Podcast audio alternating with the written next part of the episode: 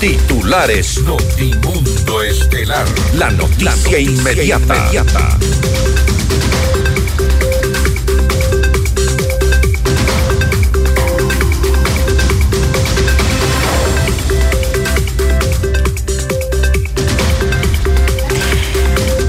Próximo 1 de abril entrará en vigencia el incremento del IVA al 15%. Sin embargo, se espera una aclaración del gobierno de que se inicie con el 13%. El Ministerio de Finanzas envió a la Asamblea Nacional la proforma presupuestaria por 35.536 millones de dólares para el 2024. El exasambleísta del correísmo, Ronnie Aliaga, no acudió a la fiscalía a comparecer en el caso Metástasis por asuntos de seguridad.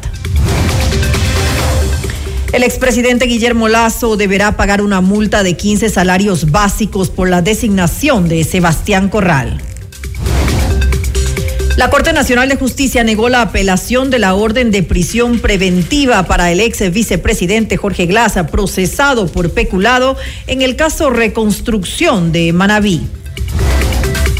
El INEC aclara que los 17.7 millones de habitantes del censo 2022 incluyen la omisión censal. Torrenciales lluvias en el país a causa del fenómeno del niño dejan seis fallecidos, 20 mil personas afectadas y 209 damnificadas. Creciente del río Soloma en el cantón Echandía, provincia de Bolívar, deja decenas de viviendas colapsadas y cortes en el servicio eléctrico. Declaran en emergencia a Chone por el temporal invernal. Se registran 12 millones de dólares de pérdidas económicas diarias. En la información internacional, al menos 30 personas fallecieron y 100 quedaron sepultadas tras el colapso de una mina en Venezuela. El gobierno de Canadá sancionó a la fiscal general de Guatemala por socavar la democracia y el Estado de Derecho con el auspicio de Posgrados UTPL, Ford, Quito Motors, Hospital Metropolitano. Tu vida es importante para mí. Programa de información apto para todo público. FM Mundo 98.1 presenta Notimundo Estelar.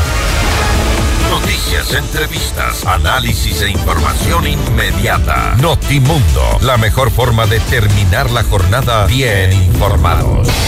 Conducción, María del Carmen Álvarez y Hernán Higuera. Dirección de Noticias, María Fernanda Zavala. Dirección General, Cristian del Alcázar Ponce. Notimundo Estelar. Desde los estudios más modernos del país.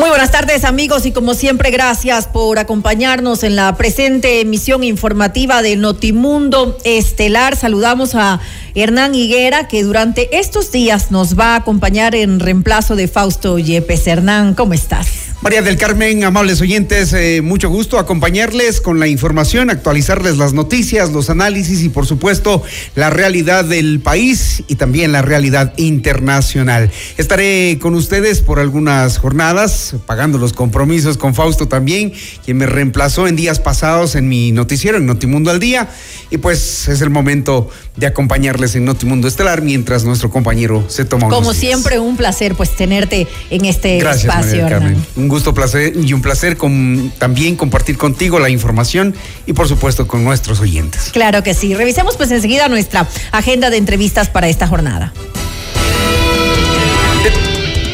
Tendremos como invitado a al prefecto Aníbal Coronel, prefecto de Bolívar. Vamos a hablar sobre la emergencia tras las fuertes lluvias. También con el ingeniero Juan Camacho, asambleísta por Bolívar, acerca de esto, del colapso de las viviendas de, por las fuertes lluvias y el desbordamiento de un río que se da eh, en, en Bolívar.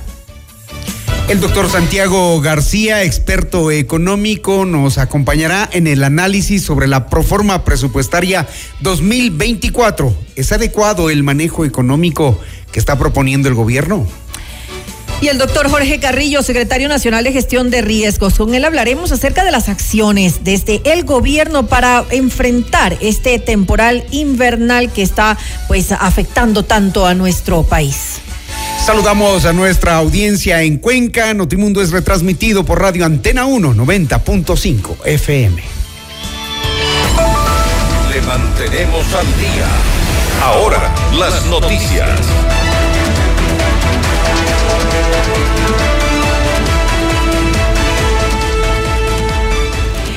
El impuesto al valor agregado IVA subirá al 15% desde el 1 de abril. Así lo ha anunciado el ministro de Economía y Finanzas, Juan Carlos Vega.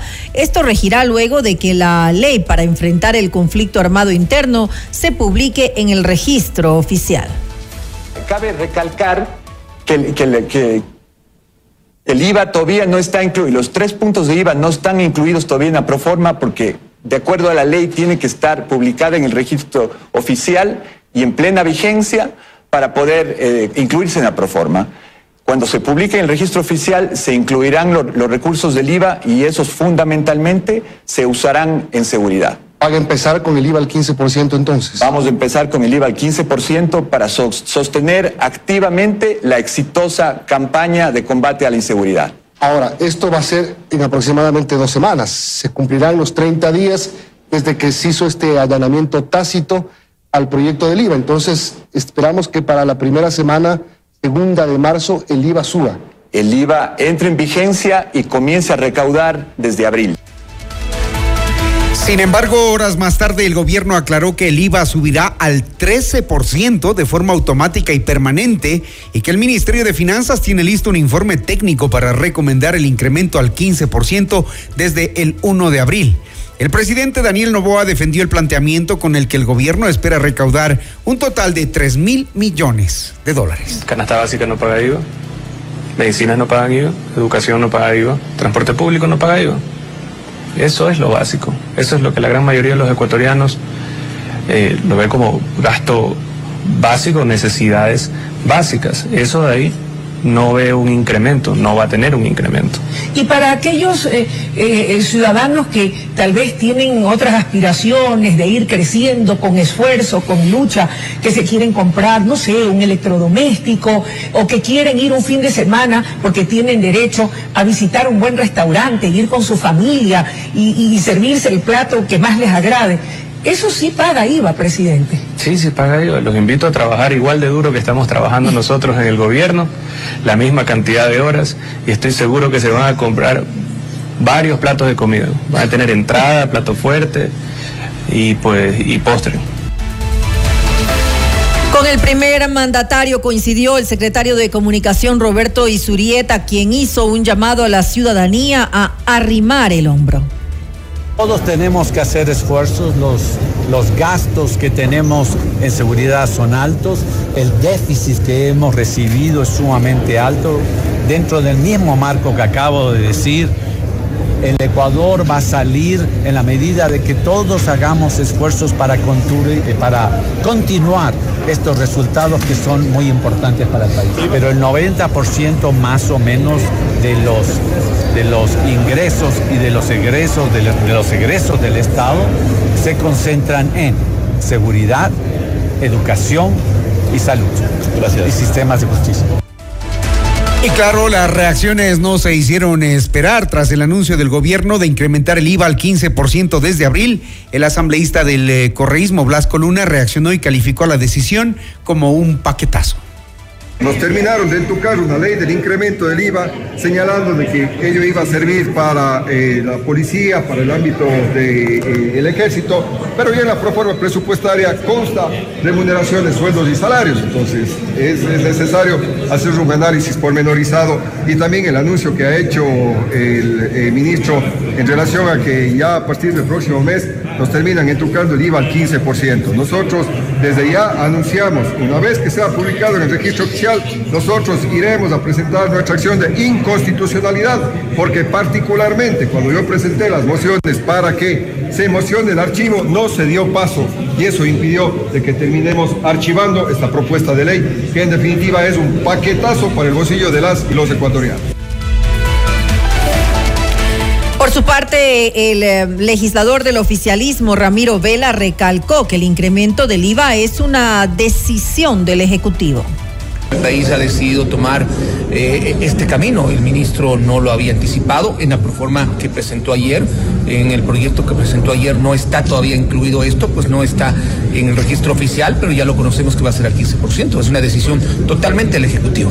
Le digo que el país tiene que tomar decisiones, porque si usted busca responsables de quién aprobó la ley, sería bueno responsabilizar quién dejó al país en crisis total, económica, moral, llena de corrupción, con narcotráfico.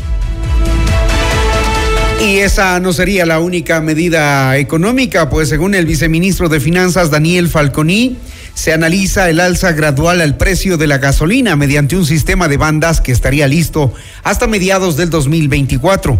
La propuesta será presentada hasta junio para que se la pueda contemplar dentro del presupuesto general del Estado. Nos ha dado un tiempo para analizar la, la, valoración y se nos ha dicho de forma muy directa que no es al gas, que no es al diésel, y entonces nosotros nos centramos mucho más en lo que son los combustibles eh, gasolina. Eh, tenemos que nosotros presentar la proforma antes de finalizar el segundo trimestre de este año.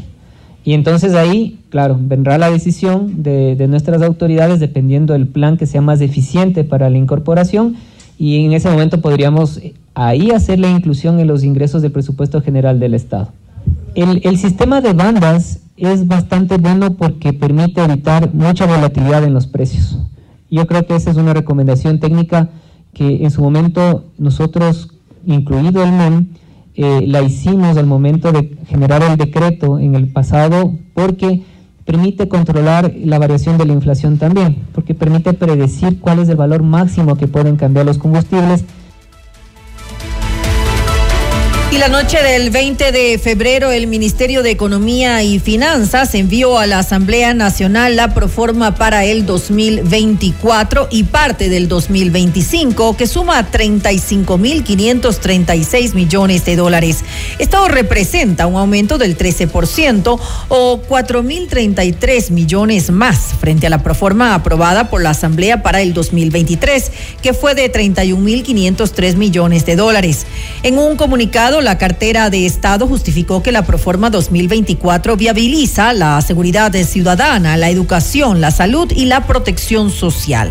Así, esta contempla una asignación de 3.519 millones de dólares para seguridad, lo que representa un aumento de 214 millones frente al presupuesto de vengado del 2023. Además, el Ministerio de Finanzas informó que la Proforma cumple con el aumento del 0.5% del PIB para salud, al que asignó 4.491 millones eh, de dólares y para educación básica y bachillerato 4.641 millones de dólares.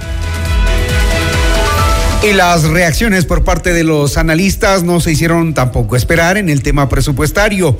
Osvaldo Landazuri, analista económico, explicó que el documento de la proforma presupuestaria repite problemas estructurales que no se han resuelto por décadas y que cualquier ingreso se destinará al pago de sueldos de la burocracia en el sector público.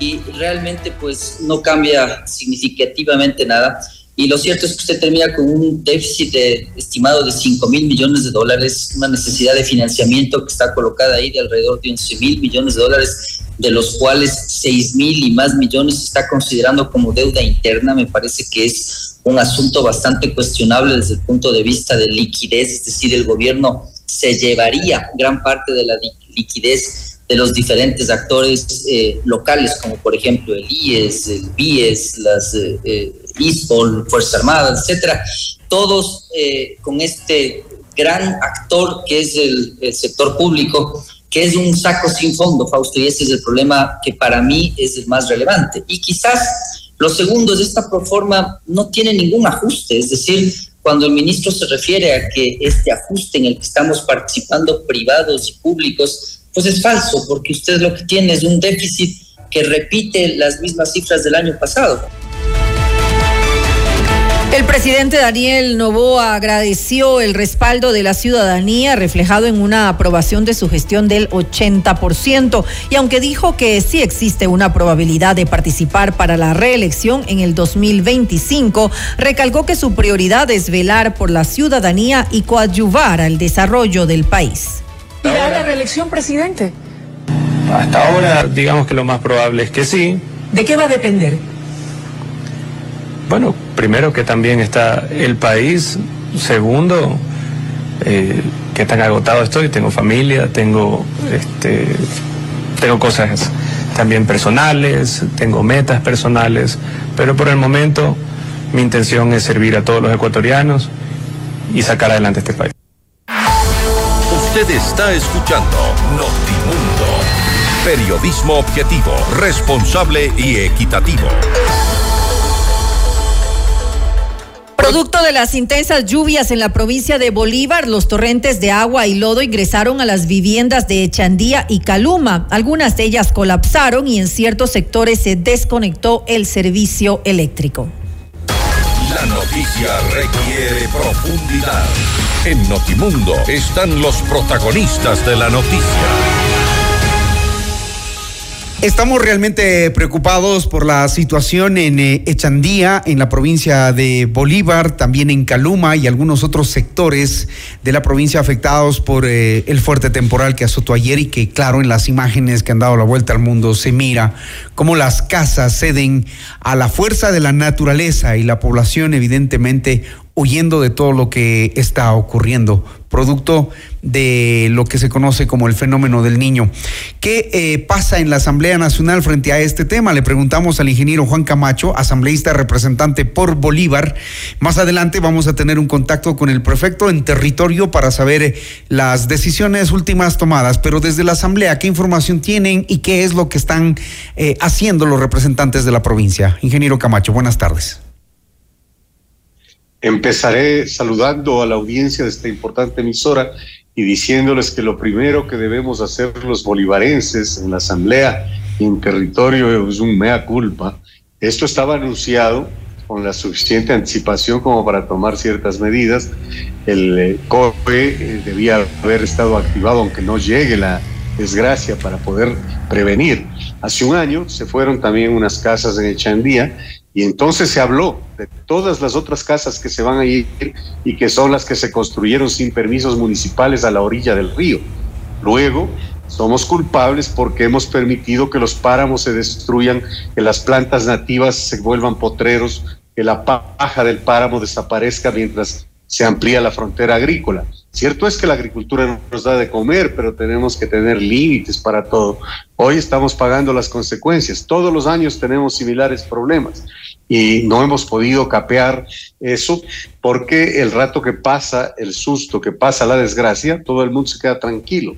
En la Asamblea Nacional, por diferentes eh, eh, vínculos, estamos moviendo los resortes que se pueden mover, si se puede llamar así, en busca de que hayan recursos para la emergencia. Los recursos solo los tiene el gobierno, no tiene nadie más.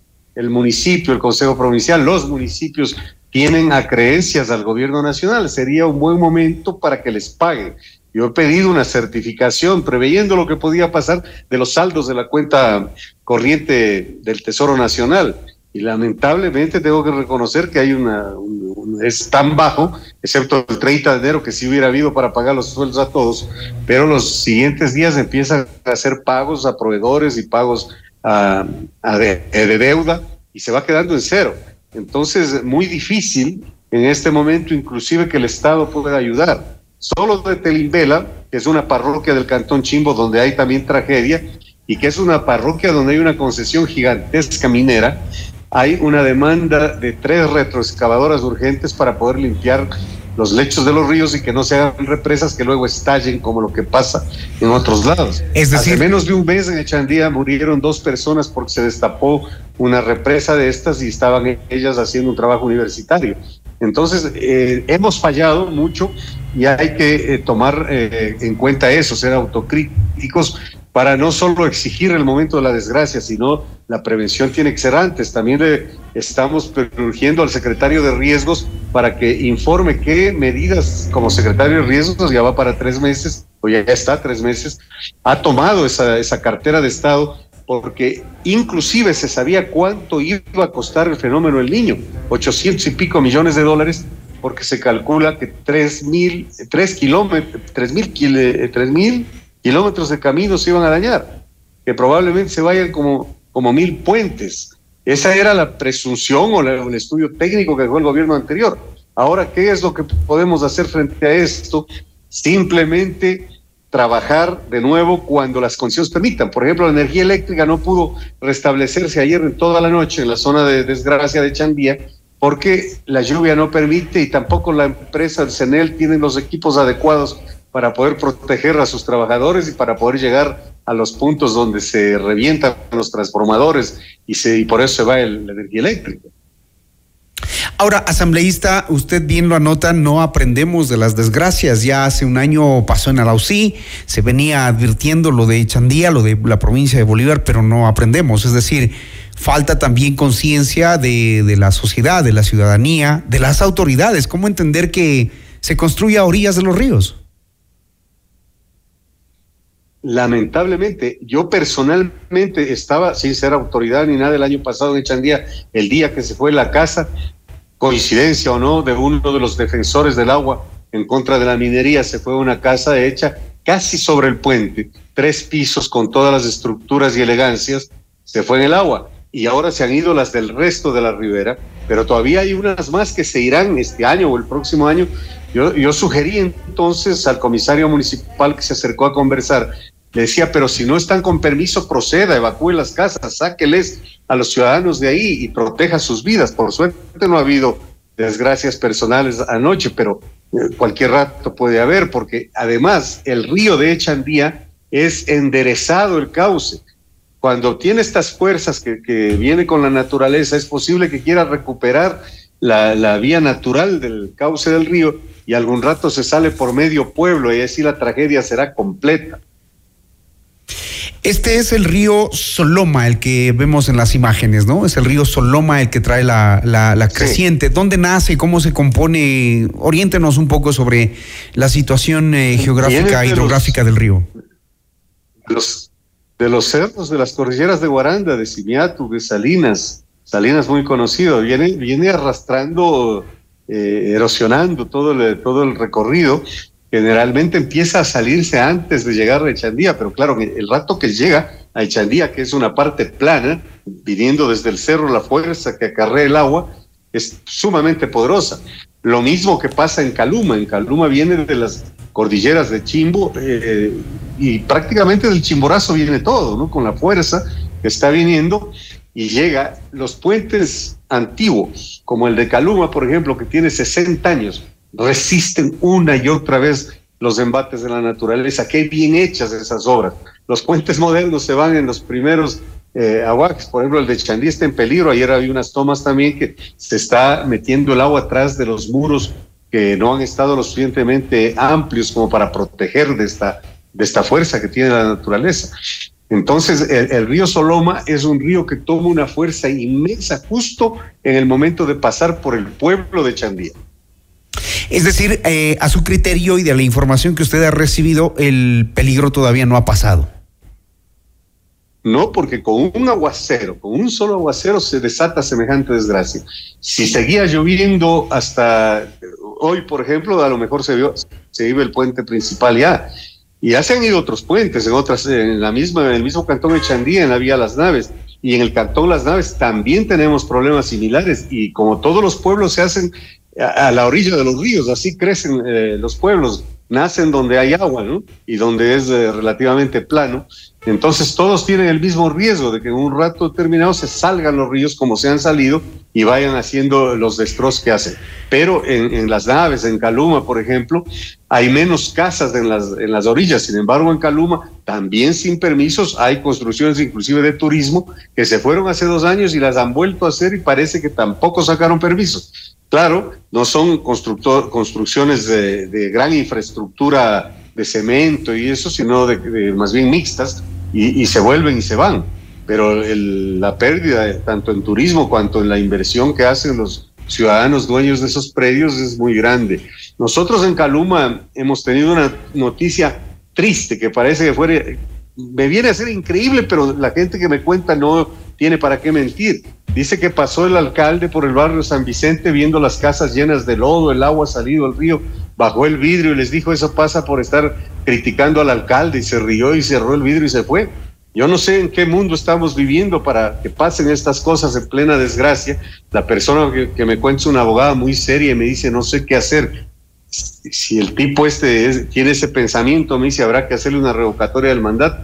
Y es verdad, pues si en la desgracia se ponen así, ¿quién va a creer que haya una reacción de esas? La tragedia es muy fuerte y todavía en la otra zona que suele ser difícil cada invierno, que es San José del Tambo, no tenemos noticias de que para allá ha llegado a las crecientes, pero pronto tendremos esas noticias. Hay ahí una zona que cada invierno evacúa un pueblo y la gente vuelve y hace el pueblo ahí mismo y lamentablemente no ha habido quien les convenza de que no deben vivir ahí. Ese es el problema grande que tenemos en la provincia de Bolívar. Muy bien, le agradezco, ingeniero Juan Camacho, asambleísta por la provincia de Bolívar, quien nos ha mm, contado lo que está sucediendo a raíz de esta fuerte lluvia registrada el día de ayer. Lamentablemente eh, hay que hacer un mea culpa por la responsabilidad tanto de ciudadanos como de autoridades que pese a haber eh, estado advertidos de que una tragedia así podría suceder, pues siempre no hacemos caso. En varios de los problemas que nos genera la naturaleza, nos cobra las acciones ilegales y las decisiones mal tomadas o tomadas a destiempo para hoy eh, tener que lamentar. Lamentablemente la situación es difícil y es complicada. Gracias, ingeniero Camacho, asambleísta por la provincia de Bolívar. El agradecido soy yo, muy amable. Bien, vamos ahora a, territorio. Está ya el, eh, en la línea telefónica el eh, prefecto de Bolívar, Aníbal Coronel. Señor prefecto, buenas tardes. Eh, lamentable lo que pasa en su provincia. Sabemos que usted ha hecho un recorrido. ¿Cuál es el balance que le puede entregar al país a esta hora? buenas tardes, estimado Hernán. Muchas gracias por generar este espacio y poder comunicar al país un nuevo momento difícil que enfrenta mi provincia, fundamentalmente la zona baja subtropical. Somos una provincia bendecida, tenemos cuatro zonas climáticas, pero hoy una de ellas, la, fundamentalmente la zona baja subtropical, se ha visto afectada en su, yo diría, una estructura territorial del 30 a 35% y una población afectada de aproximadamente 55 mil personas a lo largo de, esta zona que eh, tiene frontera con desde la provincia de Cotopaxi y también frontera con la provincia de Guayas. Entonces, eh, es una segunda afectación, Hernán. La primera la tuvimos el 25 de mayo del año 2023 y hoy a partir del 29 de enero y fundamentalmente el día de ayer que fue un, un evento muy fuerte en la que tenemos diferentes niveles de afectación, fundamentalmente el tema vial, el tema de puentes y lamentando también el tema de pérdidas de viviendas en algunos sectores, especialmente en nuestro cantón subtropical de Chandía, en donde sucumbieron alrededor de cinco, cinco viviendas y quedaron damnificados como 20, 25 personas de, de las cinco familias. Entonces, eh, es una pérdida grande para la provincia, la verdad, eh, tener que reubicar también recursos que hoy no las tenemos como gobierno provincial para utilizarlos en la emergencia. Sin embargo, es nuestra responsabilidad y lo estamos haciendo con profundo compromiso y el deber, con el deber que nos convoca. Entonces sí, tuvimos esa afectación, estimado Hernán, y también mencionar algo, que mm, se ha hecho inversiones importantes del gobierno provincial para prevenir. Desde el mes de agosto hemos estado trabajando en prevención con la maquinaria propia del gobierno provincial, pero, pero también tuvimos que realizar un contrato para cuatro mil horas de maquinaria pesada, fundamentalmente excavadoras grandes que nos permitan, que nos han permitido proteger taludes de ríos muros de, poblaciones urbanas, los eh, puentes que también tenían cierto riesgo por el efecto del 25 de mayo. En fin, esto nos ha ayudado significativamente. la tragedia pudo ser mayor si no había estas obras. perfecto, podría ser mucho mayor de lo que hoy es, pero eso, la evaluación que hoy hicimos en el COE, conjuntamente con nuestros alcaldes de cada uno de los territorios, valoran este esfuerzo que hicimos en común, porque eh, ventajosamente la unidad institucional con nuestras organizaciones, nuestras familias nos ha permitido actuar juntos. Entonces hubo prevención, Hernán, y ventajosamente eso evitó una, una situación mayor en nuestros territorios. Ahora, prefecto, le preguntaba yo al, al, asambleísta Camacho hace un momento si el peligro ha pasado, porque él hablaba de represamiento probable en algunos sectores, que eso sería mucho más grave todavía. Hernán, estamos preocupados por las predicciones eh, técnicas científicas que hace, el, el, en este caso, la institución correspondiente, que es el INAMI y otras, que este fenómeno no, no va a parar, este fenómeno continúa y estamos preocupados porque los meses de mayor afectación regular en el, en el invierno han sido marzo y abril.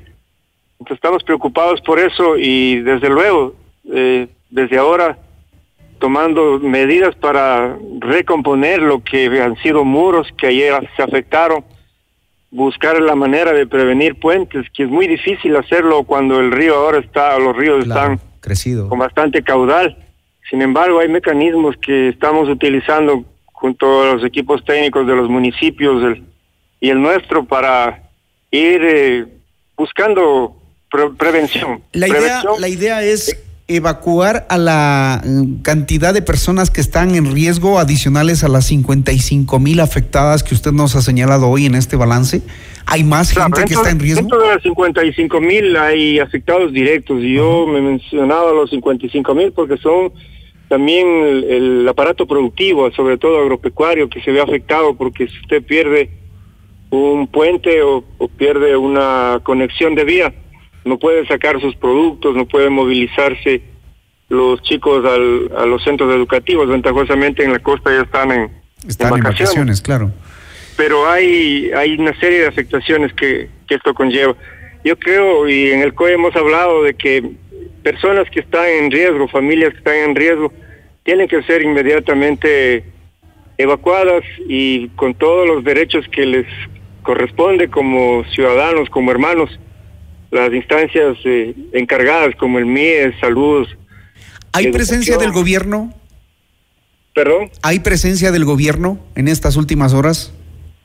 Sí, bueno, en el, en el COE estamos convocados todas las instituciones y valoro el interés que pone el, el compañero gobernador, los directores del Ejecutivo en territorio, las instancias de seguridad, el caso de la Policía Nacional, Ejército Ecuatoriano, que además están con la otra tarea también del tema de, de la seguridad, seguridad. ciudadana.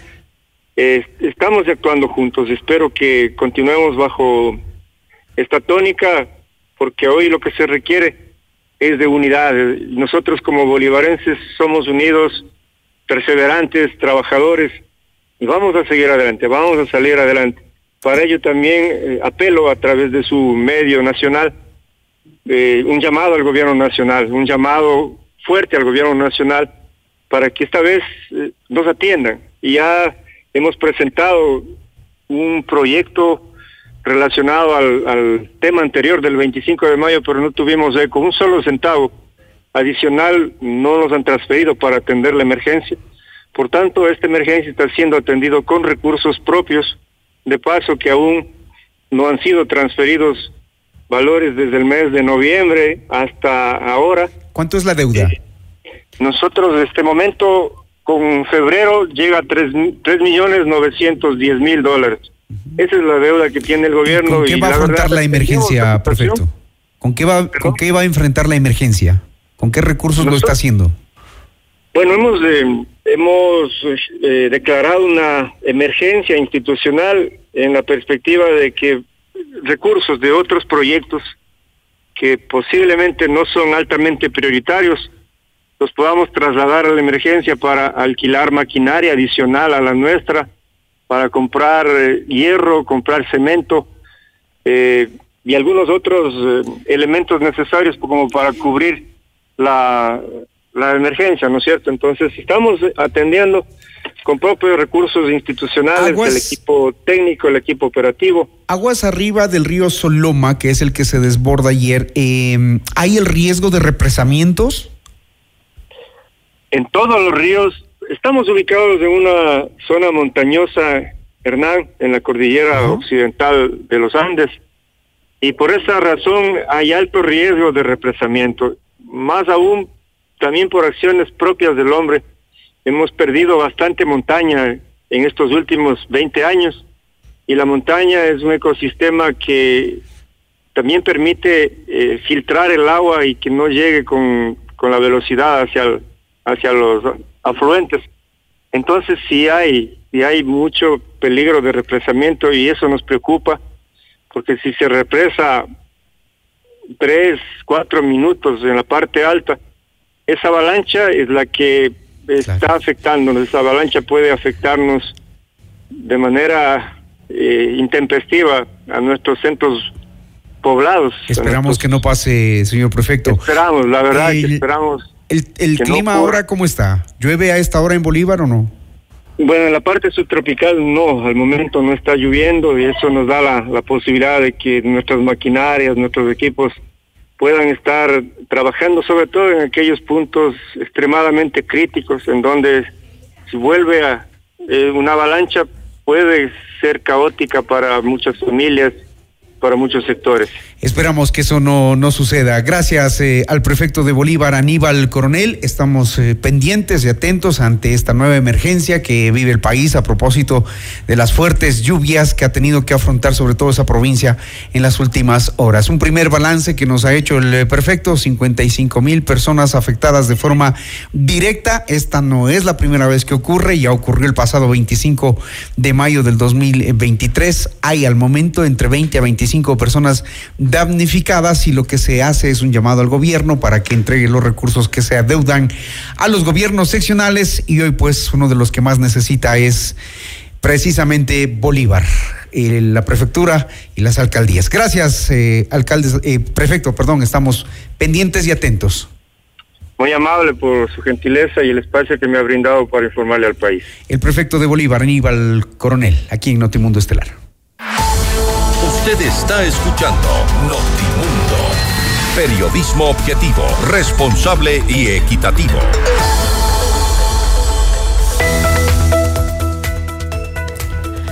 Tu vehículo merece lo mejor. En Forquito Motor se encuentra todo lo que necesitas junto con nuestra asesoría profesional. Mantenimientos o repuestos originales, chequeos completos y garantía en absolutamente todo. Recuerda que no todos los talleres son expertos. Y si tienes un Ford, trátalo como un Ford en Ford Quito Motors. Si estando en la ciudad eh, con tus amigos la pasas increíble, ¿te imaginas si se van todos de viaje? Este San Valentín con Mole El Jardín puedes ganar cuatro pasajes para que viajes con tus amigos al destino que elijan con Copa Airlines. Acumula 50 dólares en facturas y participa. Un momento de compras en Mall El Jardín los puede llevar a donde quieran. Hospital Metropolitano es el único hospital privado en Ecuador con cirugía robótica Da Vinci para casos de alta complejidad y cirugía bariátrica. Consulta ya con tu médico especialista Hospital Metropolitano. Noticias, entrevistas, análisis e información inmediata. Notimundo Estelar regresa enseguida. Somos tu mundo. Nuestros mejores contenidos. Suscríbete gratis a nuestro canal de YouTube FM Mundo Live. Somos FM Mundo. Comunicación 360. Inicio de publicidad. Hola Paco. Hola José. Necesito tu opinión Paco. Ya le tengo que llevar a mi Ford a los mantenimientos. No sé si llevarlo a la casa o buscar otra opción porque no quiero que me salga caro. José, tranquilo. Yo siempre llevo mi Ford a Quito Motors y todo va sobre ruedas. Le hacen los chequeos necesarios, me explican cualquier problema y lo mejor de todo es que te dan garantía y usan repuestos originales. No todos los talleres son expertos. Acércate a Ford Quito Motors y encuentra lo que tu vehículo necesita. Si tienes un Ford, trátalo como a un Ford. Ford Quito Motos. Porque tu lucha es la nuestra. Llegó el PED Scan con inteligencia artificial al Hospital Metropolitano. Gracias a su innovadora tecnología, imágenes exactas e informes confiables, tomaremos las mejores decisiones para un tratamiento óptimo del cáncer, de manera precisa, confortable y con menor exposición a la radiación. Llámanos al 1-800-H-METRO o ingresen en hospitalmetropolitano.org. PED Scan del Hospital Metropolitano. Tu vida es importante para mí. Estudia en la universidad con 24 años de experiencia impartiendo estudios de posgrados, posicionada en el top 10 de las universidades con mayor producción científica del país, según el estudio World University Rankings. La UTPL garantiza la calidad por su innovador modelo educativo. Más de 26.000 graduados de nuestros diferentes posgrados certifican la calidad educativa de nuestros programas de cuarto nivel. Proyecta hoy tu futuro profesional hacia otro nivel. Elige uno de nuestros programas de posgrados, porque el conocimiento transforma el mundo. UTPL. Somos tu mundo. FM Mundo. Somos FM Mundo. Comunicación 360. Fin de publicidad. Continuamos en Notimundo Estelar. Información inmediata. Le mantenemos al día. Ahora, las noticias.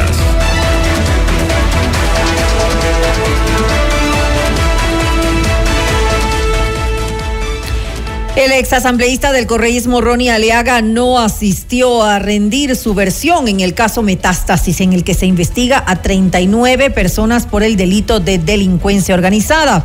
El ex legislador dijo que la Fiscalía General del Estado no aceptó que rinda su testimonio de forma telemática.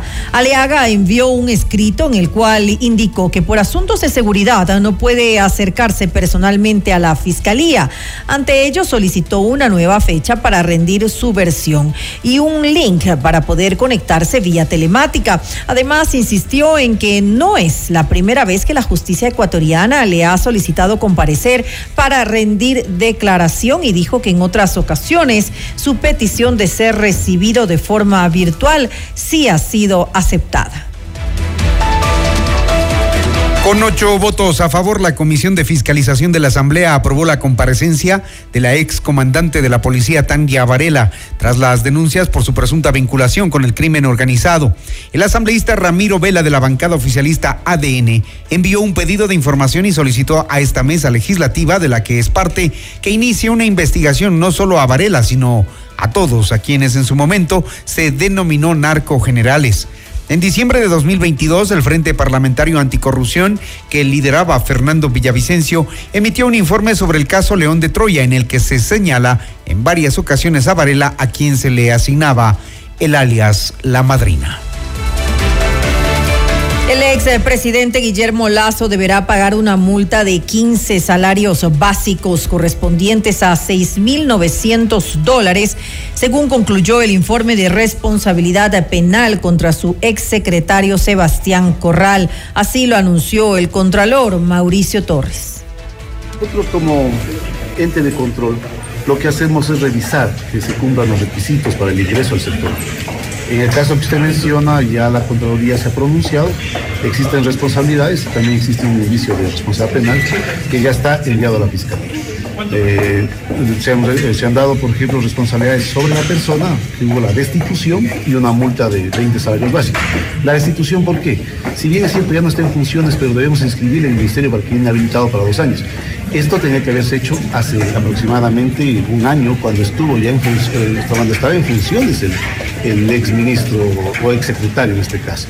También le ha tocado ya prácticamente tener el examen y aplicar lo que es la la Comisión de Fiscalización de la Asamblea, el Contralor Torres informó también que se examinan 22 declaraciones patrimoniales de miembros del gabinete del expresidente Lazo, precisamente por sospechas de aumentos patrimoniales. Acogiendo el pedido de la Comisión de Fiscalización, se procedió a incluir en el plan de control 22 declaraciones juramentadas patrimoniales a los, eh, diríamos, ex servidores, miembros del gabinete del expresidente Guillermo incluyendo el expresidente y al ex vicepresidente. Existen también ministros, una ex asambleísta, algunos gobernadores inclusive, que ya se emitió la orden de trabajo el 5 de enero del 2024. La Comisión de Fiscalización de la Asamblea aprobó la comparecencia del ministro del Deporte Andrés Gushmer por las observaciones de un supuesto impedimento para ejercer cargo público por deudas con el Instituto Ecuatoriano de Seguridad Social IES. La proponente es la legisladora Rosa Belén Mayorga, quien en la sesión de este miércoles a la que asistió el contralor Mauricio Torres expresó inquietudes sobre si es real que el periodista tiene acciones en la empresa Createl.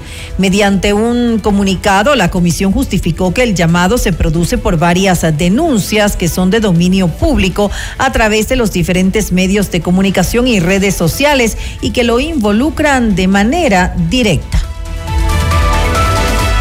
La Asamblea Nacional anunció que fiscalizará el censo 2022, luego de que varios legisladores alegaron que el proceso tuvo una serie de irregularidades. En Notimundo a la carta, el director del INEC, Roberto Castillo, aclaró que nunca existió una rectificación de las cifras y explicó los fundamentos técnicos para fijar la población total en 17.7 millones de ecuatorianos. No existe una discrepancia, no ha habido ningún tipo de corrección o cambio a la cifra del censo. El censo son 16.9 millones de personas, pero a eso hay que sumar la omisión censal y es la población total.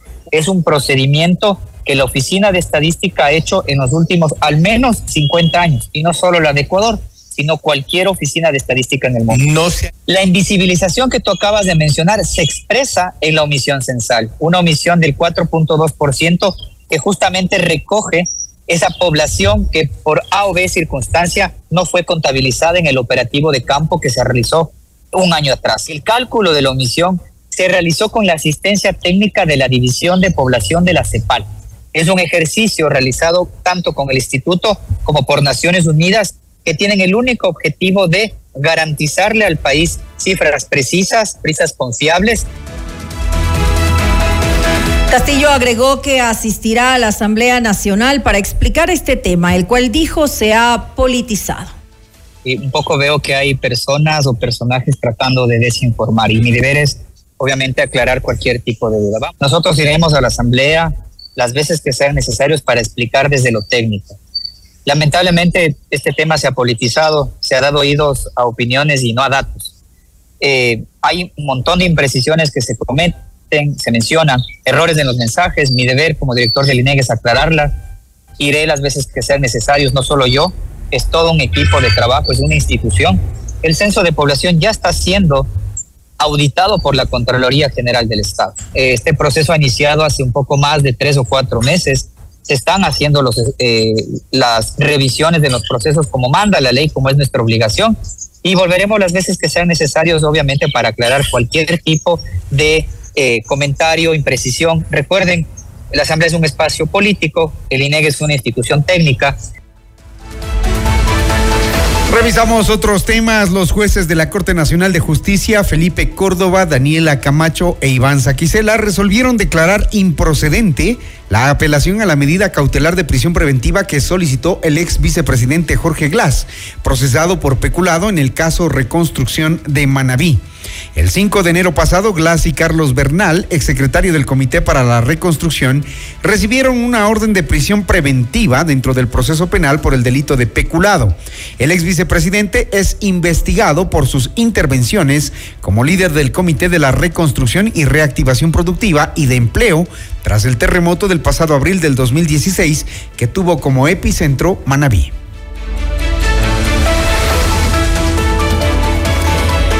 Iván Saquicela, expresidente de la Corte Nacional de Justicia, aseguró que al correísmo no le convenía que él se mantenga como titular de la entidad debido a sus decisiones en el caso Sobornos, en el cual fue sentenciado el expresidente Rafael Correa. Cumplimos nuestro trabajo fundamentalmente en el llamado caso Sobornos. Yo fui del Tribunal Penal de Primera Instancia que condenó al expresidente Correa. Y esa sentencia mereció el análisis en apelación y en casación y fue ratificada.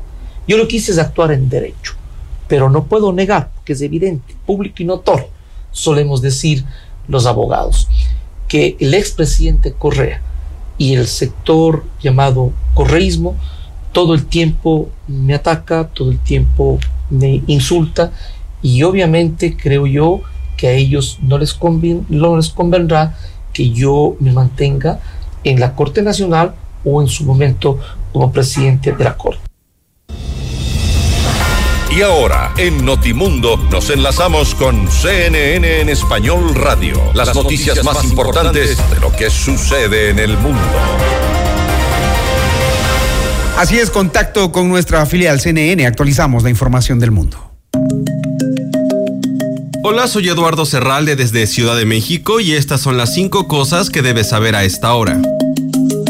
Andrei Morozov, bloguero militar ruso pro-Kremlin, fue reportado muerto al parecer pocos días después de informar sobre que Rusia había sufrido pérdidas masivas durante la toma de la ciudad ucraniana de Avdivka. Varios blogueros militares prorrusos, así como agencias de noticias y periódicos estatales rusos, publicaron que había muerto por suicidio. Morozov, conocido como Murs en el servicio de mensajería Telegram, afirmó que Moscú había perdido alrededor de 16.000 soldados y 300 vehículos blindados desde que comenzó su asalto en octubre. CNN no puede verificar las estimaciones de Morozov. Este post suscitó duras críticas de varios propagandistas rusos y desde entonces fue borrado de su cuenta de Telegram.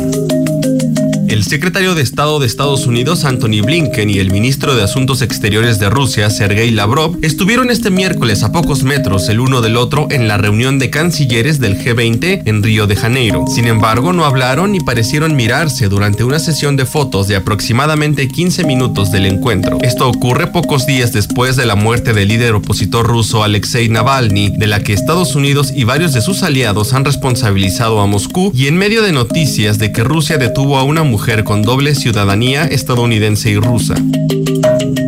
El Senado de México aprobó este martes la llamada Ley Silla, una reforma a la Ley Federal del Trabajo que reconoce el derecho de los trabajadores a tomar un descanso en un asiento con respaldo durante su jornada laboral. El dictamen, aprobado con 82 votos a favor y cero en contra, busca mejorar las condiciones en las que muchos trabajadores desempeñan sus labores en beneficio de su salud. El proyecto fue remitido a la Cámara de Diputados para su análisis y posterior votación. La iniciativa establece que las empresas están obligadas a proveer de asientos o sillas con respaldo respaldos suficientes a las personas trabajadoras de los sectores de servicios, comercio y análogos, tanto para la ejecución de sus funciones como para el descanso periódico durante la jornada laboral. Varios países de América Latina tienen legislaciones similares a la ley Silla desde hace más de 100 años. Chile logró en 1914 garantizar el derecho a un asiento durante la jornada laboral para diversos empleados, mientras que la ley argentina estableció en 1935 que los establecimientos comerciales deben estar provistos de un asiento con respaldo para cada empleado.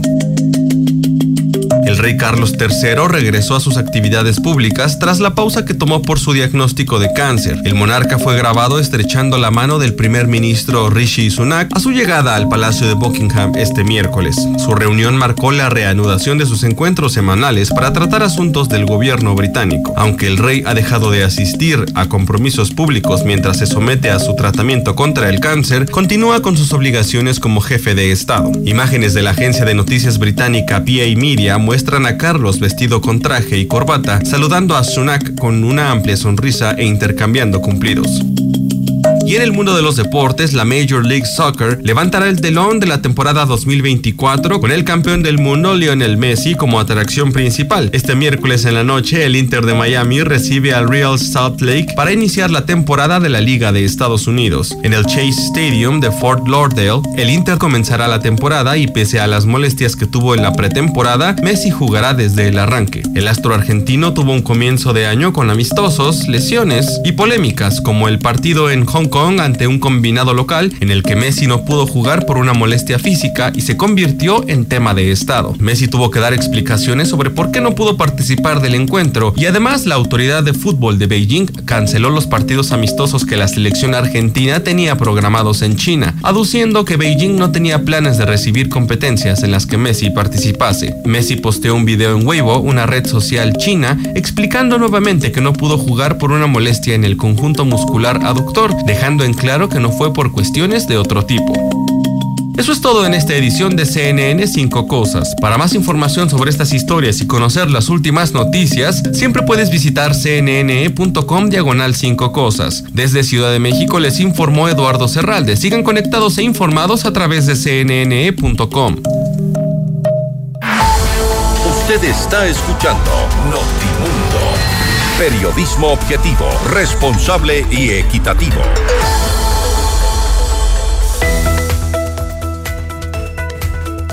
Estudia en la UTPL y proyecta hoy tu futuro profesional hacia otro nivel. Elige uno de nuestros programas de posgrado y estudia en la Universidad Líder en Educación. Únete a los más de 26 mil graduados que avalan nuestra calidad. Posgrados UTPL.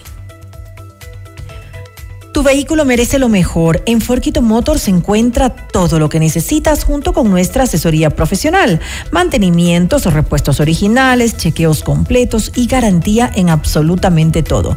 Recuerda que no todos los talleres son expertos y si tienes un Ford, trátalo como a un Ford en Forquito Motors. Si estando en la ciudad con tus amigos la pasas increíble, ¿te imaginas si se van todos de viaje? Este es San Valentín con Mall El Jardín. Puedes ganar cuatro pasajes para que viajes con tus amigos al destino que elijan. Con Copa Airlines acumulas 50 dólares en facturas y participa. Un momento de compras en Mall El Jardín los puede llevar a donde quieran. FM Mundo invita a cinco parejas al gran concierto de Melendi, 20 años sin noticias. Viernes 15 de marzo en el Coliseo General Rumiñahui. Inscríbete ahora en fmmundo.com y en WhatsApp al número 098-999-9819 con la palabra Melendi y tus datos personales. Y recuerda que el premio incluye almuerzo en Pícaro Resto Grill. Sorteo el viernes 15 de marzo en nuestros programas en vivo otra promoción gigante de FM Mundo. Noticias, entrevistas, análisis e información inmediata. Notimundo Estelar regresa enseguida. Somos tu mundo. Sigue nuestra transmisión en video FM Mundo Live por YouTube, Facebook, X y en fmmundo.com. Somos FM Mundo. Comunicación 360. Inicio de publicidad. Hola Paco. Hola José. Necesito tu opinión Paco. Ya le tengo que llevar a mi Ford a los mantenimientos. No sé si llevarlo a la casa o buscar otra opción porque no quiero que me salga caro. José, tranquilo. Yo siempre llevo mi Ford a Quito Motors y todo va sobre ruedas. Le hacen los chequeos necesarios, me explican cualquier problema y lo mejor de todo es que te dan garantía y usan repuestos originales. No todos los talleres son expertos. Acércate a Ford Quito Motors y encuentra lo que tu vehículo necesita. Si tienes un Ford, trátalo como a un Ford. Ford Quito Motors. En Banco Amazonas te ofrecemos la mejor tasa del mercado. Con inversiones 3.0 tienes más de una forma de ganar. Potencia el rendimiento de tu capital con depósito a plazo fijo. Puedes invertir en obligaciones convertibles en acciones o titularizaciones de cartera.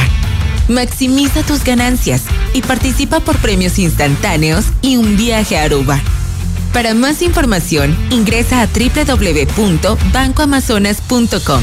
Con inversiones 3.0 de Banco Amazonas, tienes más de una forma de ganar. ¿Vas a acompañar a tu novia de shopping? Mole el Jardín te plantea tres momentos para que lo pases increíble. Uno, mientras ella compra, anda al patio de comidas por una hamburguesa. Aprovecha que nadie va a pedirte las papitas. Dos, pasa por la barbería y sorpréndela con un cambio de look. Tres, no hace falta que sea su aniversario. Cómprale un regalo. Mole el Jardín, muchos momentos en un solo lugar. Mole el Jardín. Somos tu mundo. Somos FM Mundo. Comunicación 360. Fin de publicidad. Continuamos en Notimundo Estelar. Información inmediata. Le mantenemos al día. Ahora, las noticias.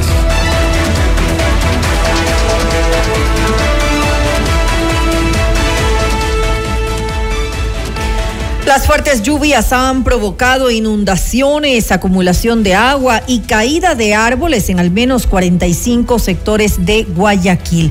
Frente a esto, el alcalde Aquiles Álvarez dijo que la ciudad enfrenta su peor tormenta en seis años. Álvarez informó que desde el martes 26 sectores fueron afectados por la cantidad de agua y fueron atendidos en colaboración con el personal de bomberos y ambiente bajo la coordinación de la empresa municipal Segura EP.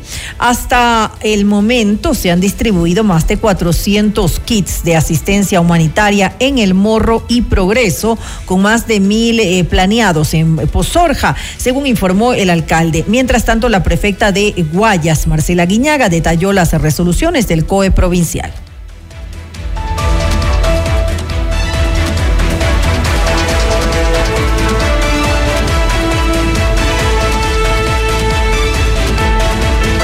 Anunciar las resoluciones que ha tomado este COE provincial. Primero, declararnos en sesión permanente. También hemos aprobado compartir la información entre la Secretaría de Riesgos respecto de las familias afectadas, de manera que mejoremos la coordinación para la atención y entrega de ayuda humanitaria. Estamos pidiendo también en este punto, lamentablemente porque la burocracia nos agobia, que para entregar una ayuda humanitaria tenemos que llenar un formulario que se notifique a la Contraloría a fin de que podamos atender de la manera más pronta, de manera eficiente y eficaz a los ciudadanos cuando están enfrentando esta emergencia. Hemos acordado que el Ministerio de Transporte y Obras Públicas, con la maquinaria que tenga de disponibilidad, pueda ponerla en coordinación con la prefectura para atender las emergencias de la provincia. Mantener activos los recursos de Fuerzas Armadas, Policía Nacional, Cuerpo de Bomberos, en coordinación con los diferentes grupos de trabajo, para lo cual la coordinación con la gobernación es vital para este trabajo en el ámbito de esta emergencia.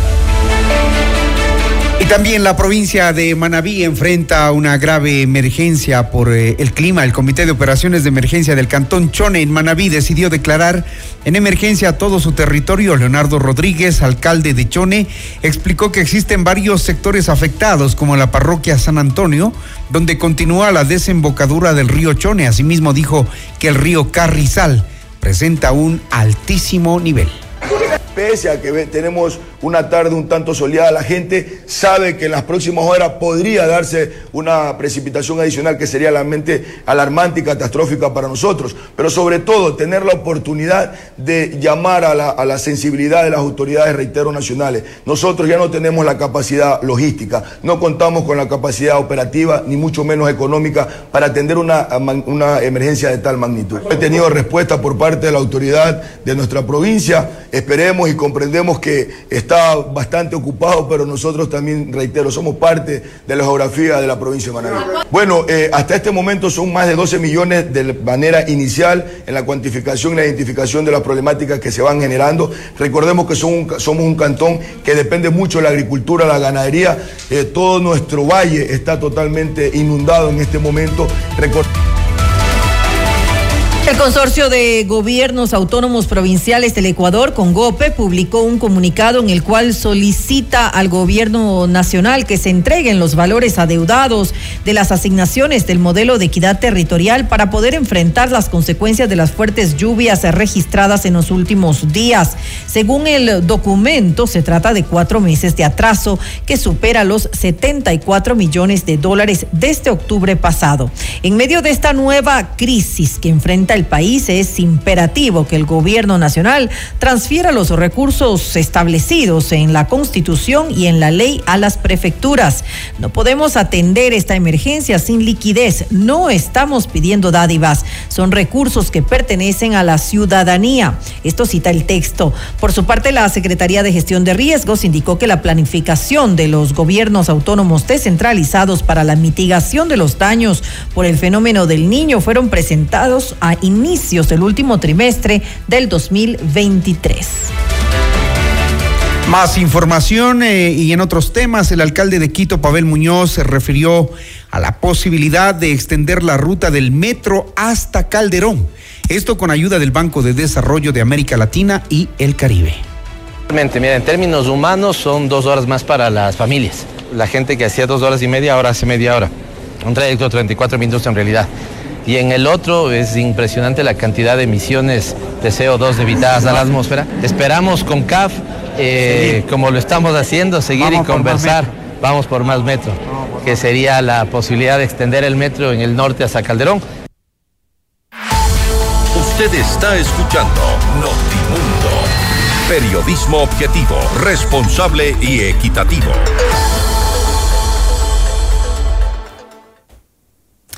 Y varios eh, cantones del país se han visto enormemente afectados y algunos se han declarado en emergencia tras las fuertes lluvias de las últimas 48 horas. Vamos más allá de la noticia. Notimundo Estelar en FM Mundo con María del Carmen Álvarez. Nos acompaña a esta hora el doctor Jorge Carrillo, él es secretario nacional de gestión de riesgos. Doctor eh, Carrillo, muy buenas noches y gracias por acompañarnos. Le saluda María del Carmen Álvarez.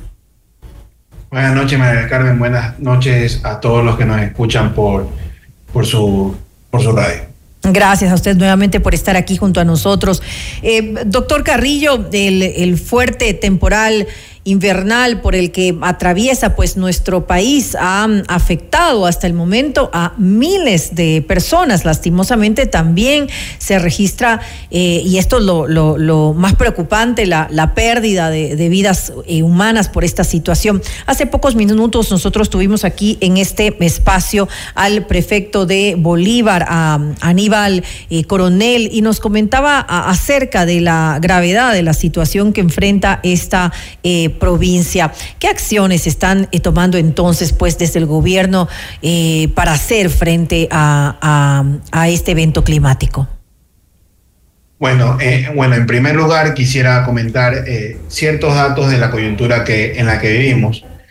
Hoy tuvimos un evento de 45 ríos desbordados y 31 con tendencia a aumentar nivel. Sumado a esto, estamos enfrentando la peor crisis económica de la historia. Eso creo que está claro para la ciudadanía y para el país. Y tercero, también tenemos una crisis de inseguridad sin precedentes. Sin embargo, nosotros como gobierno eh, joven, dinámico y sobre todo de resultados, liderados por el presidente Daniel Novoa, estamos tomando acciones concretas tanto en, en territorio como de coordinación con las otras carteras de Estado. Nosotros como Secretaría de Gestión de Riesgos somos el ente rector del Sistema Nacional descentralizada de gestión de riesgos y por ende nos compete la rectoría del sistema. En ese sentido, eh, hemos articulado en territorio, en este momento se encuentra todo el personal de la Secretaría en territorio, tenemos en, en playas, en los ríos, en Guayas, en Esmeraldas, en la provincia de Bolívar, en Chone particularmente, que es un, tema que, que, nos preocupa. Entonces, en ese sentido, estamos articulando con las otras carteras y sobre todo con los gobiernos autónomos descentralizados, que son los principales responsables del territorio. Ahora, sí, efectivamente, eh, eh, parte de lo que nos decía el prefecto de Bolívar, Aníbal Coronel, eh, era que él hacía pues un llamado al gobierno porque no han recibido, según nos decía, dinero para atender esta emergencia y que han tenido que atenderlo con recursos propios. Obviamente también habla de la deuda que se mantiene con, con, los pendientes, con los gobiernos autónomos descentralizados, pero sobre todo dicen que no, no tienen, no han recibido ayuda y que eh, obviamente son, eh, son gastos que, han tenido que de alguna manera atenderlos.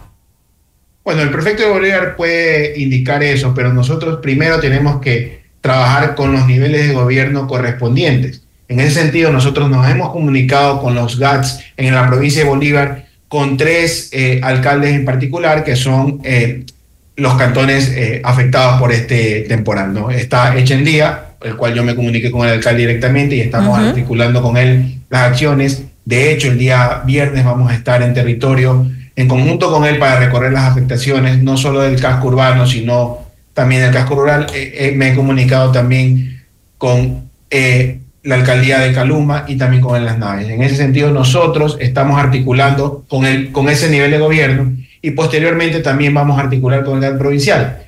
Entendamos algo, para nosotros atender como gobierno nacional, tenemos que tener una solicitud por parte de los GATS, eh, el cual indiquen que sus capacidades han sido superadas para nosotros, de acuerdo a la normativa, proceder como, como corresponde. Ahora, esto debe, esto es emergente, ¿no? Me imagino que eh, hay una respuesta inmediata.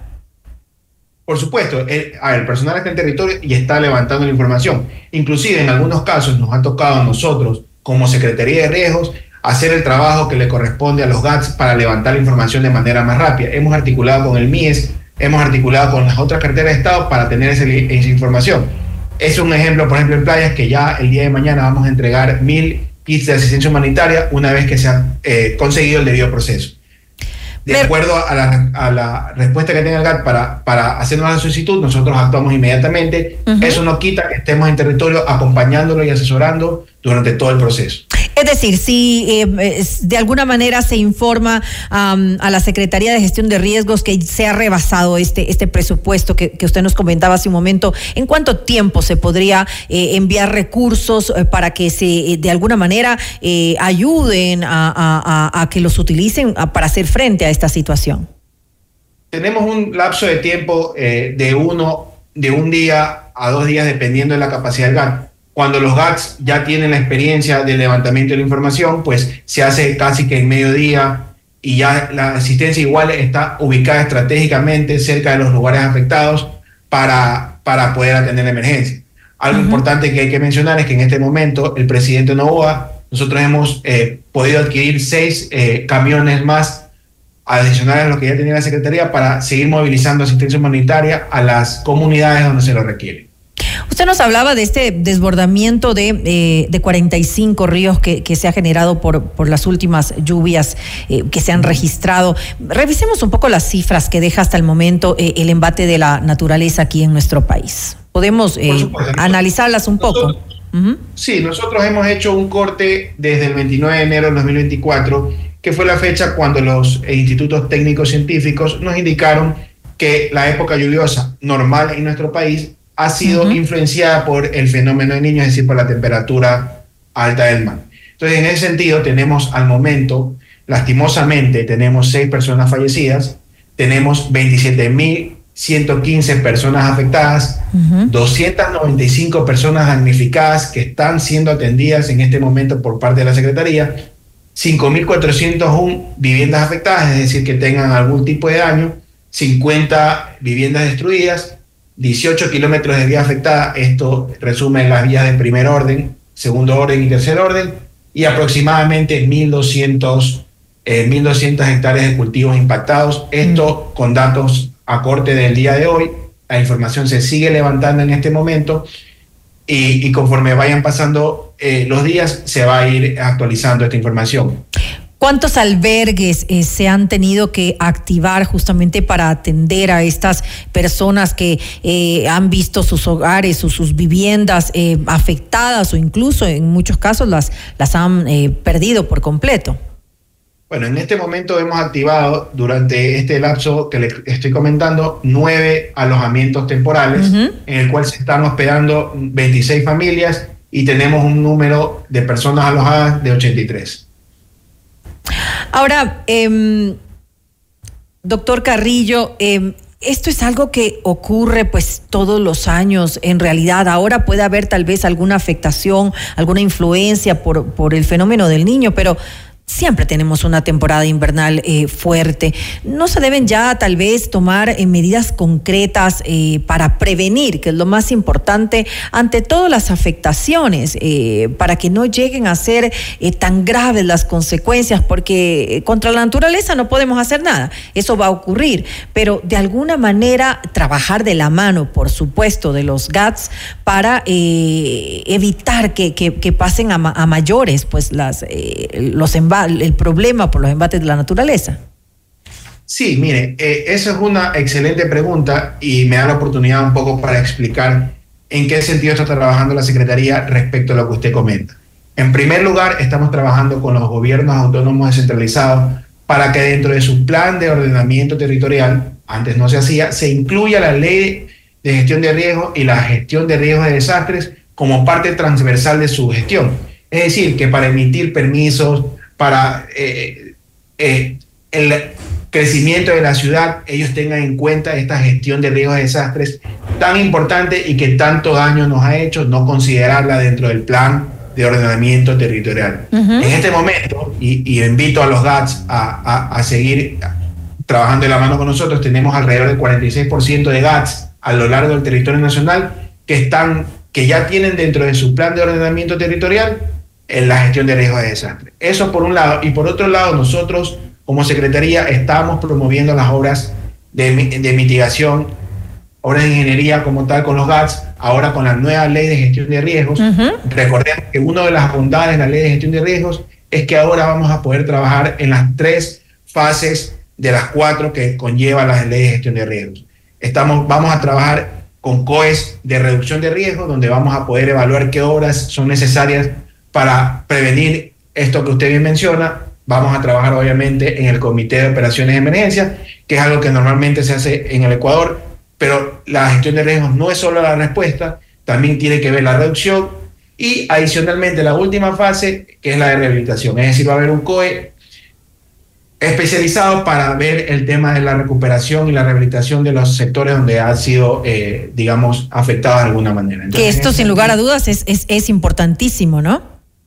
Claro, por supuesto. Es, es una de las partes fundamentales de la gestión de riesgos de desastres a nivel mundial y nosotros, gracias a este gobierno, gracias a la Asamblea, tenemos vigente la nueva ley de gestión de riesgos que nos permite a nosotros como ente rector tomar las medidas necesarias para que los GATS, las otras instituciones del Estado, eh, instituciones privadas también, porque recordemos que la gestión de riesgos es responsabilidad de todos, poder ejercer la rectoría como tal. Ahora, esto también implica eh, que haya mayor eh, control, em, eh, digamos, en, las poblaciones que están en, zonas cercanas a sitios de riesgo, digamos, muy cerca de ríos, que finalmente pueden, por, este, por, esta situación climática, llegar a, desbordarse, que se encuentran en, peligro. De alguna manera, también esto forma parte de, la planificación, de este plan que tienen preparado para, para eh, prever que se den este tipo de desastres. Sí, a ver, eso es una parte eh, que usted bien menciona y otra parte también es la de proteger financieramente al Estado y al, y al privado ante estos eventos naturales. En nuestro Ecuador no hay una cultura de protección financiera ante eventos naturales y nosotros desde Secretaría estamos trabajando en un proyecto de transferencia de riesgo para eh, cuya ciudad piloto inicialmente va a ser Cuenca y nosotros vamos a trabajar esto a, escala nacional para que todas eh, las ciudades del país estén protegidas ante eventos naturales. Obviamente esto conlleva eh, un plan a largo plazo, la gestión de riesgos de desastres, de hecho en el marco de Sendai está eh, basada desde el 2015 al 2030, es decir, es un proyecto a mediano y largo plazo, pero vamos a ir dando pasos en firme para lograr eso y que Ecuador tenga una correcta transferencia del riesgo y estos eventos naturales no nos tomen por sorpresa. Es decir, un evento, eh, eh, un perdón, un plan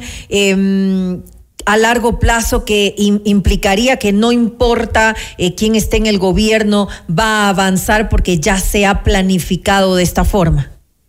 Así es, de hecho, basado en la ley de gestión de riesgos, ahorita con el reglamento vamos a dejar encaminado esto para que sea que sea el gobierno que siga, eh, tenga la, la plena seguridad de que siga con este proceso, porque finalmente esto es por el bien del Ecuador. Y eso es importantísimo, además, porque eh, obviamente eh, no importa cuál sea el gobierno de turno, hay que trabajar en, en- en- en gestión de riesgos. Eh, el- lo que, que exista ahora una ley de gestión de riesgos es ya un paso importantísimo para, para poder empezar a, a, a prevenir, a- a evitar, y usted lo decía hace un momento, que me parece muy interesante, la protección financiera ante desastres naturales, porque finalmente sí, el país después eh, termina eh, pagando por, por, los resultados, por las consecuencias que se dan por no haber previsto. Exactamente. De hecho, la ley de gestión de riesgos es un hito de este gobierno y un hito de esta asamblea que entendió la importancia de la ley de, de la ley de gestión de riesgos y el correcta gestión de riesgos de desastre. Y en ese sentido, uno de los, de los, de los hitos de esta administración va a ser encaminar la transferencia del riesgo, la protección financiera, como usted bien menciona, que va atado del Atlas Nacional de Riesgo, que es un proyecto eh, del presidente Daniel Novoa. Me quedo entonces con eso. Le quiero agradecer nuevamente al doctor Jorge Carrillo, secretario nacional de gestión de riesgos, por habernos acompañado en este espacio y comentarnos un poco, un poco cuáles van a ser las acciones que va a realizar eh, la Secretaría de Gestión de Riesgos. Sí, gracias, gracias a todos. Este, recuerden a la ciudadanía, la Secretaría está en este momento desplegada en territorio, preparada para afrontar la emergencia, e infórmense por los canales oficiales. Gracias, muy buenas noches. Noticias, entrevistas, análisis e información inmediata. Notimundo Estelar regresa, enseguida. Somos tu Mundo. Mira nuestros mejores contenidos. Suscríbete gratis a nuestro canal de YouTube FM Mundo Live. Somos FM Mundo. Comunicación 360. Inicio de publicidad.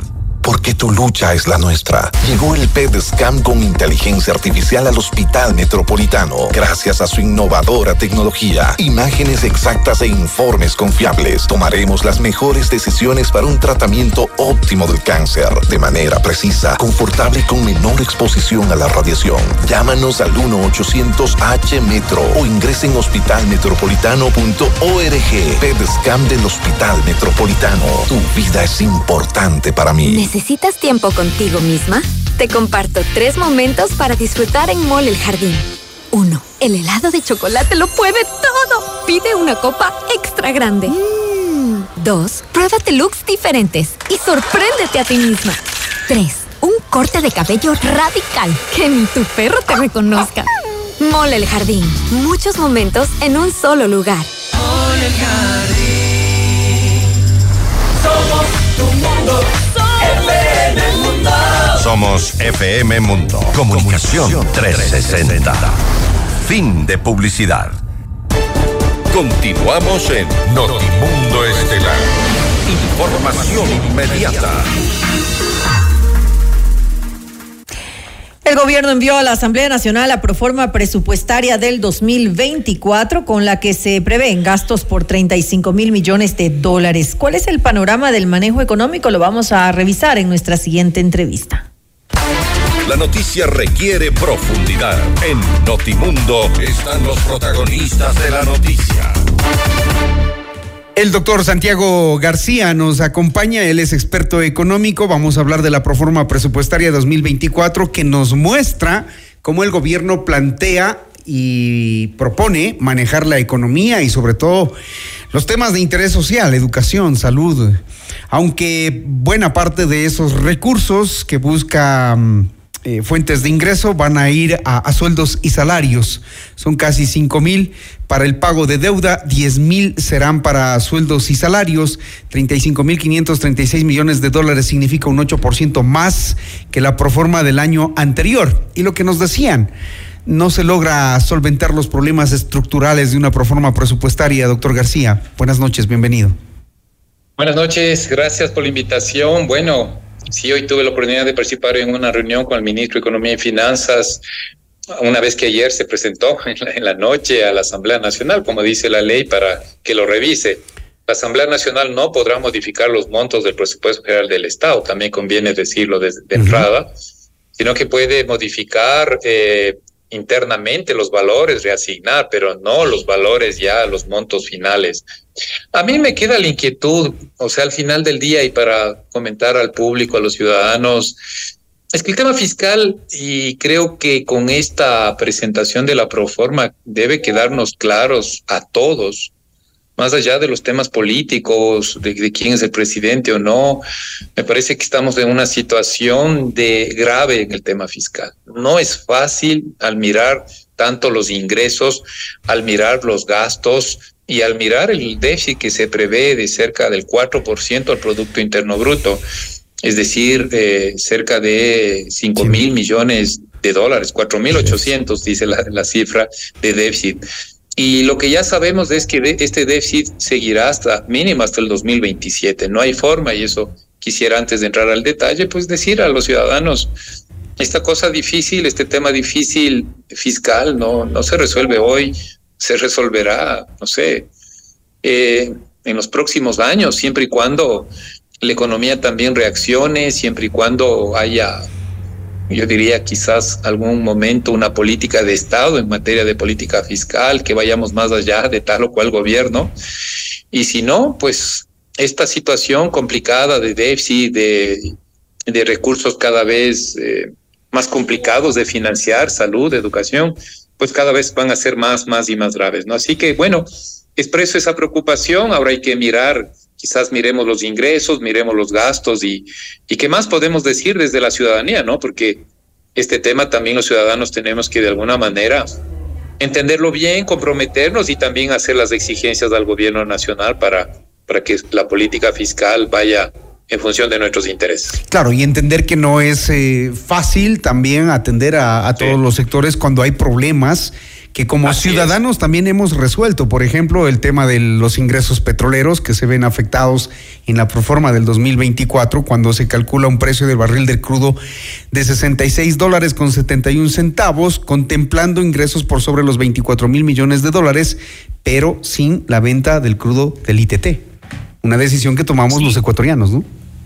Entonces ahí, por ejemplo, ya nos metemos en el tema de los ingresos, se sumarían ingresos por 24 mil millones de dólares, pero los ingresos petroleros están de caída y eso lo decía hoy el ministro, más allá de que queramos o no queramos, el tema petrolero está complicado para el Ecuador. No ha habido inversión petrolera, no podemos sostener, ¿no es cierto?, eh, los eh, millones de barriles que se produce al año. Hoy se está presupuestando 156 millones de barriles y el año anterior se presupuestó más de 170 millones. Es decir, el sector petrolero, lo decía él, y yo también creo que coincido, no ha tenido un buen manejo de la política pública y cada vez aporta menos.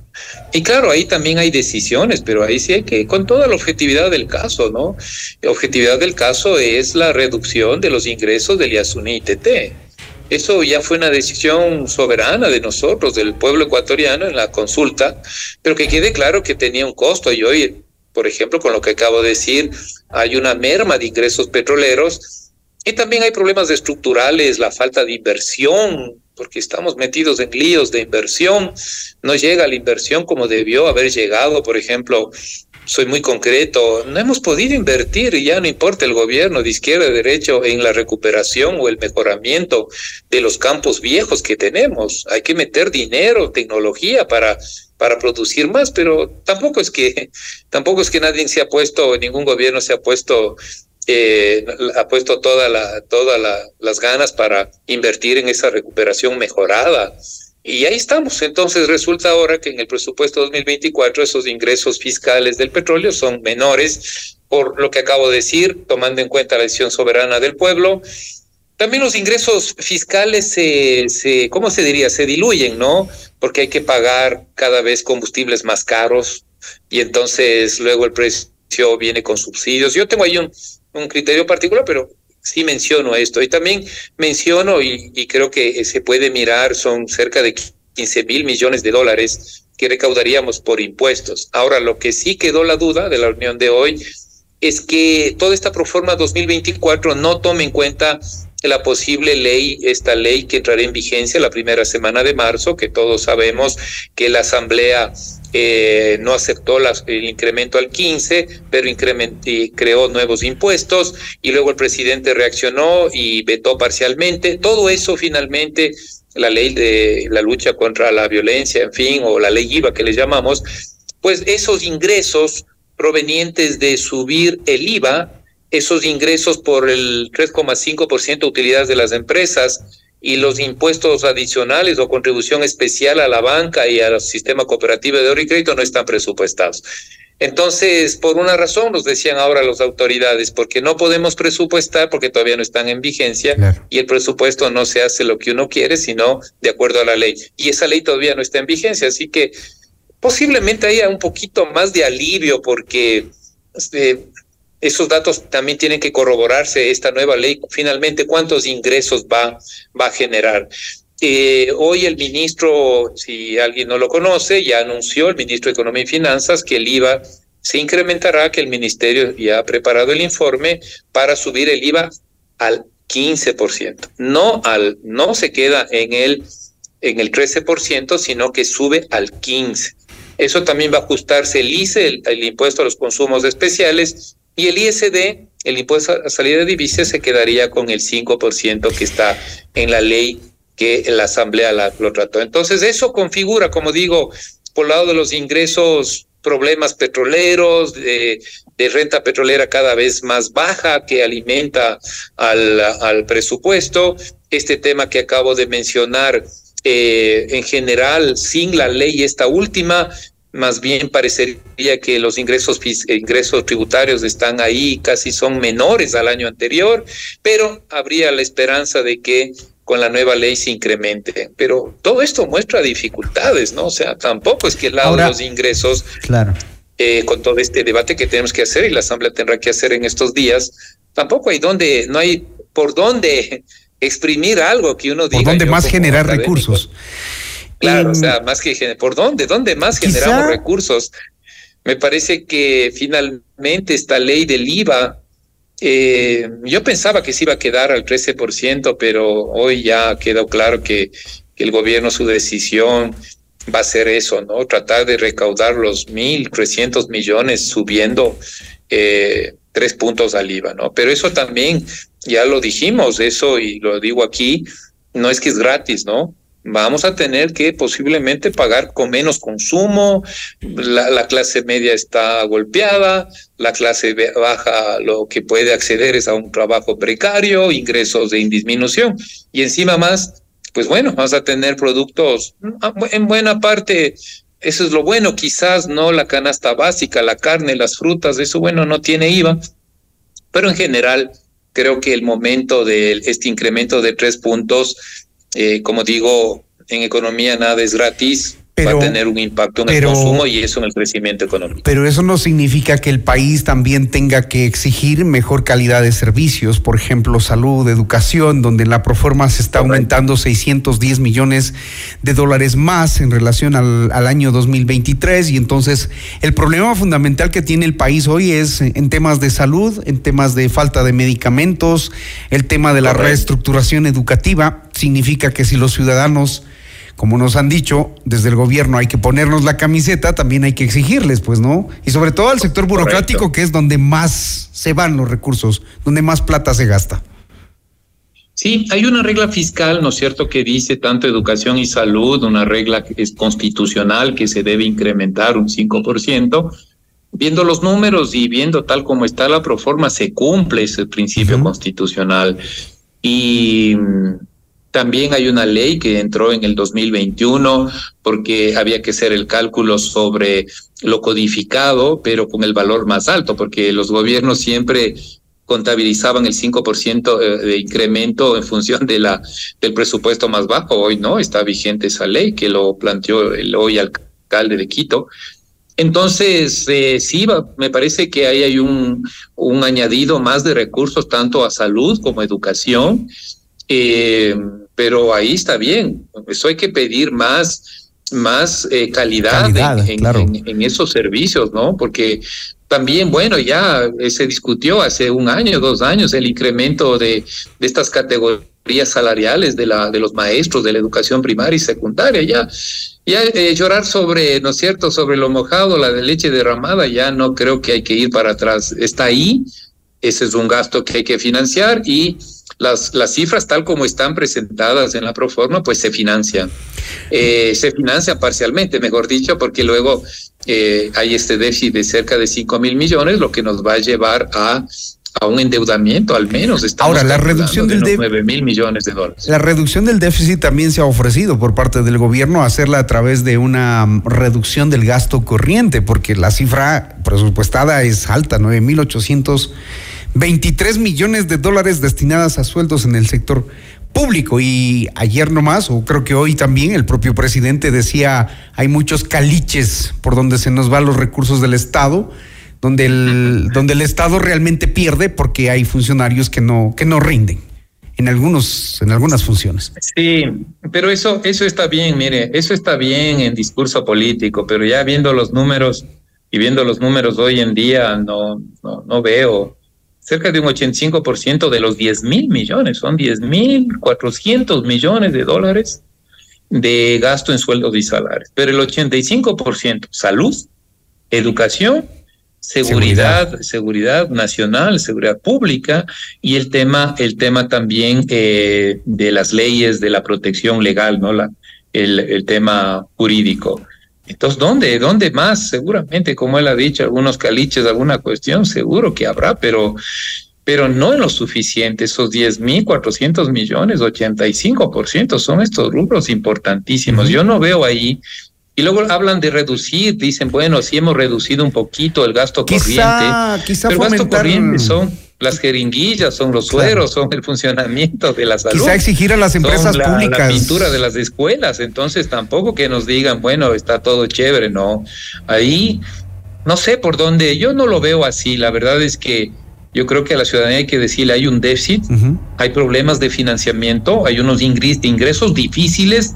Este IVA no nos cae tan bien, pero bueno, ¿cuáles son las alternativas que, que hay para sostener los ingresos que son deficitarios? El tema petrolero, sí, habría que pedir cuentas políticas a muchos presidentes. ¿Por qué tanto descuido del sector petrolero? En fin, así que así estamos, ¿no? No, no, no es como les decía tan mi mensaje fácil. hoy, y lo repito, muy complicados en el tema fiscal. Doctor García, quiero agradecerle, se nos vino el tiempo encima, hay mucho para analizar, hay muchas Sí, cosas, muchas cifras por, por, por contar. Eh, esperamos en otra oportunidad poder hacerlo. Eh, agradecerle por, por, por el mensaje que nos da después de la reunión que ha mantenido, sobre todo con las autoridades económicas. Gracias, doctor García. Muchas gracias por invitarme, más bien. Un saludo a todos. El doctor Santiago García, experto económico, hablando de la proforma presupuestaria y la dificultad para financiar, sobre todo el déficit que nos eh, deja para el análisis. Noticias, entrevistas, análisis e información inmediata. Notimundo Estelar regresa enseguida. Somos tu mundo, FM Mundo. Mira nuestros mejores contenidos. Suscríbete gratis a nuestro canal de YouTube FM Mundo Live. Somos FM Mundo. Comunicación 360. Inicio de publicidad. Estudia en la universidad con 24 años de experiencia impartiendo estudios de posgrados, posicionada en el top 10 de las universidades con mayor producción científica del país, según el estudio World University Rankings. La UTPL garantiza la calidad por su innovador modelo educativo. Más de 26.000 graduados de nuestros diferentes posgrados certifican la calidad educativa de nuestros programas de cuarto nivel. Proyecta hoy tu futuro profesional hacia otro nivel. Elige uno de nuestros programas de posgrados, porque el conocimiento transforma el mundo. Posgrados UTPL. ¿Necesitas tiempo contigo misma? Te comparto tres momentos para disfrutar en Mall El Jardín. 1. El helado de chocolate lo puede todo. Pide una copa extra grande. 2. Pruébate looks diferentes y sorpréndete a ti misma. 3. Un corte de cabello radical que ni tu perro te reconozca. Mall El Jardín. Muchos momentos en un solo lugar. Somos Somos FM Mundo. Comunicación 360. Fin de publicidad. Continuamos en Notimundo Estelar. Información inmediata. Los acontecimientos más importantes en el mundo se los contamos a continuación.